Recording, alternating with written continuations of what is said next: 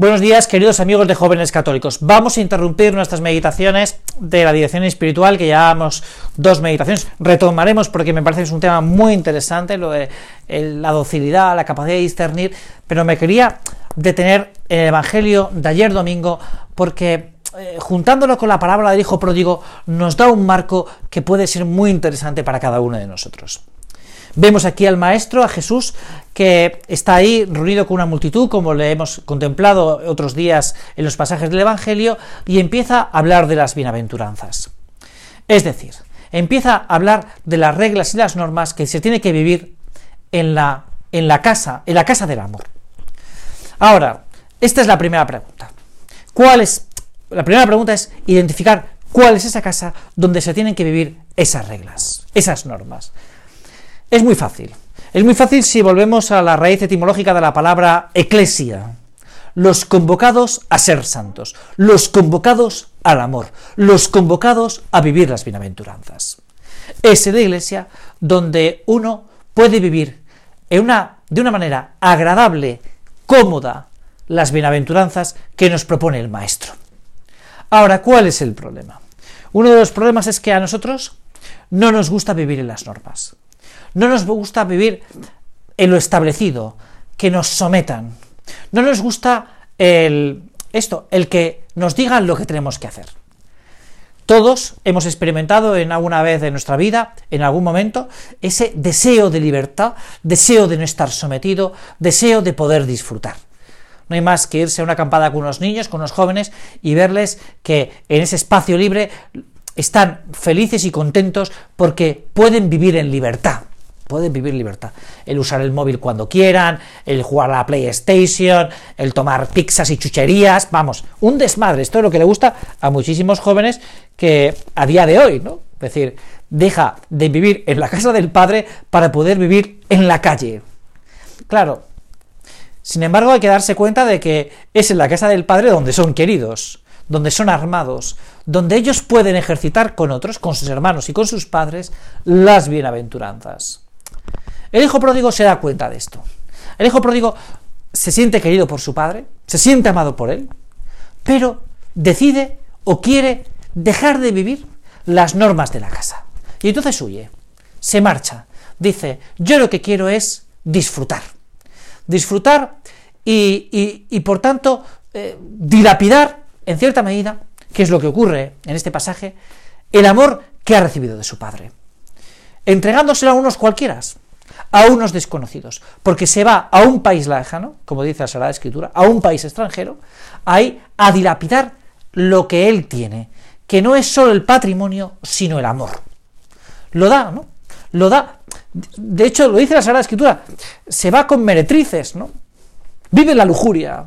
Pero no nos vamos a detener en esto, porque no es lo importante, sino en, en que él vive en un país. Y entonces, estando en el extranjero, estando en un país lejano, cuando ya ha dilapidado la herencia, cuando ya no tiene donde más ejercitar el amor y donde ya no tiene más recursos, desde el punto de vista económico, se da cuenta de que no tiene nada, de que ha perdido su identidad y que quiere volver a casa. Estando allí, cuidando a los cerdos, pues se da cuenta de su soledad. Se para y dice que está en un lugar extranjero y que quiere volver. Le gustaría volver. Aquí hay un problema a nuestro joven rico, a nuestro hijo pródigo, perdón, eh, le surge un problema. Y un problema no pequeño. El problema que le surge es cómo volver si está en un país extranjero. Eso es costoso. Es costoso por el esfuerzo que supone, por el esfuerzo en regresar a casa, que esto es a veces más costoso, y ese regreso a casa, y también porque él, él tiene encima de tiene el decir, si vuelvo a casa es para vivir las normas y costumbres que hay en casa. Y dice, esto le cuesta, le cuesta, le cuesta horrores. Resopla, como acabo de hacer yo, resopla porque diciendo, si tengo que volver, tengo que volver a amar. Pero se pone en camino con un pensamiento en la cabeza. Un pensamiento, en cierta medida, triste. ¿eh? Decir, bueno, pues le voy a decir a mi padre que quiero ser un jornalero más. Que no quiero estar sometido a las reglas del amor, sino que me conformo con cumplir con tal de poder comer. Es bastante triste, pero es que esto a veces nos pasa, ¿no? Que es el que cumple. El que está en la vida de la iglesia diciendo, bueno, yo soy un jornalero más. Soy uno más en la casa del Padre, pero lo que hago es trabajar, no quiero implicarme. No quiero implicarme. No quiero que la iglesia sea una cosa mía. No quiero ejercitar el amor. Claro, esto es tremendo, ¿no?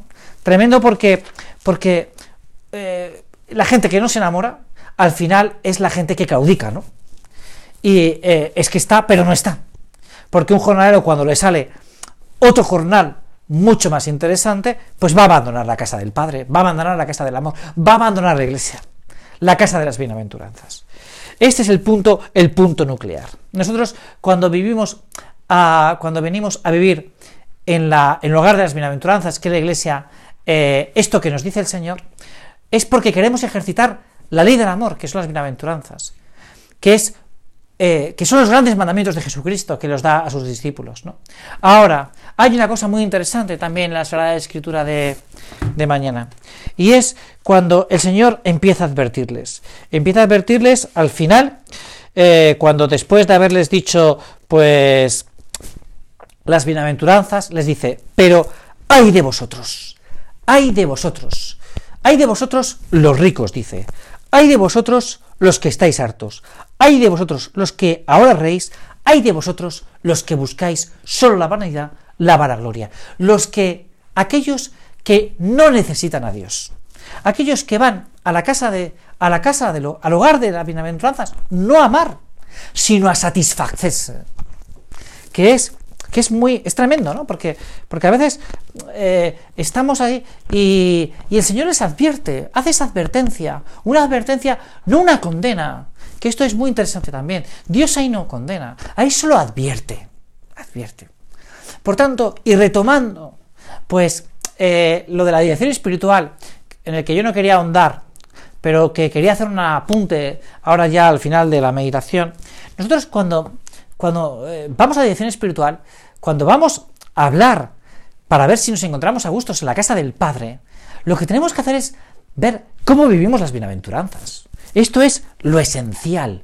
¿Cómo vivo yo cada una de las de esos de ese bienaventurados los pobres de espíritu, bienaventurados los que tienen hambre y sed de justicia, bienaventurados los que lloran, bienaventurados una tras otra, ¿no? Y ver si luego esas otras advertencias que me hace el maestro. Hay con los ricos, hay con los que están hartos, ¿no? Qué desgracia, ¿no? Los que están hartos. Hay con los vanidosos, hay. Eso es lo que yo, en definitiva, eh, pues me tengo que, tengo que mirar la dirección espiritual. La semana pasada me escribía, me escribía alguien y me decía, ¿y yo de qué me examino en el examen de conciencia? Y un camino que yo le dije, y que te puede servir a ti, que me puede servir a mí, es mirar pues cómo vivimos las virtudes, ¿no? Cómo vivimos la, fe, la esperanza, la caridad, las virtudes teologales, las virtudes cardinales, cómo vivimos las virtudes, ¿no? Pero otro gran campo es que en nuestra oración personal veamos cómo vivimos las bienaventuranzas.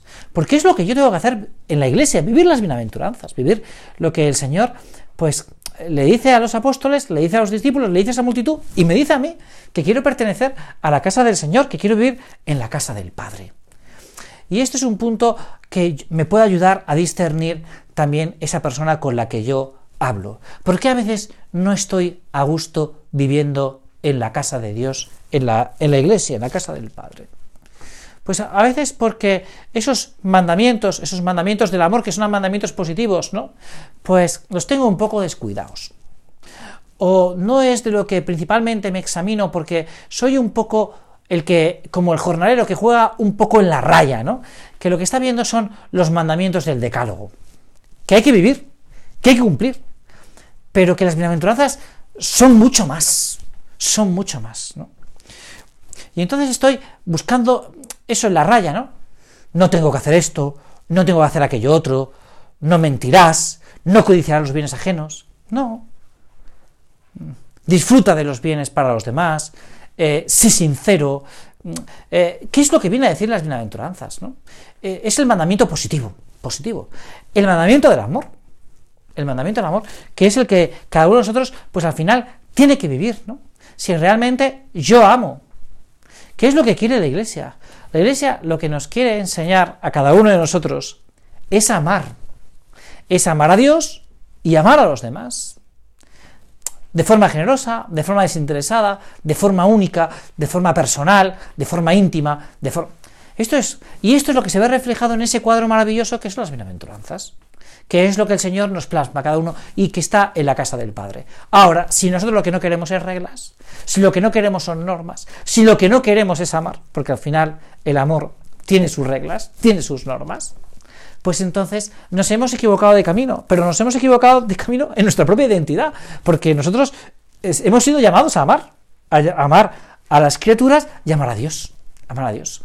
Y es muy bonito en el Génesis, porque Dios cuando nos ve, cuando nos mira, nos dice que todo lo que ha hecho es bueno, que el hombre es bueno, que tú eres bueno, y que yo también. Pero somos nosotros, los hombres, con nuestros comportamientos, con nuestras conductas, con, nuestros, con, nuestros, con nuestro hacer, quienes nos vamos haciendo buenos o que, desgraciadamente, decide marcharse de la casa del Padre para gastar toda la herencia en una diversión, en un, en un entretenimiento que al final, al final, no le hace feliz, no le hace feliz. Terminamos ya la meditación de hoy. Yo te animo a que profundices en, ver en tu vida, y también lo tengo que ver yo en la mía, el cómo vivimos las bienaventuranzas, el cómo realmente vivimos en la casa de nuestro Padre Dios, en el que solo hay amor por cada una de sus criaturas. Muchas gracias y hasta el lunes que viene.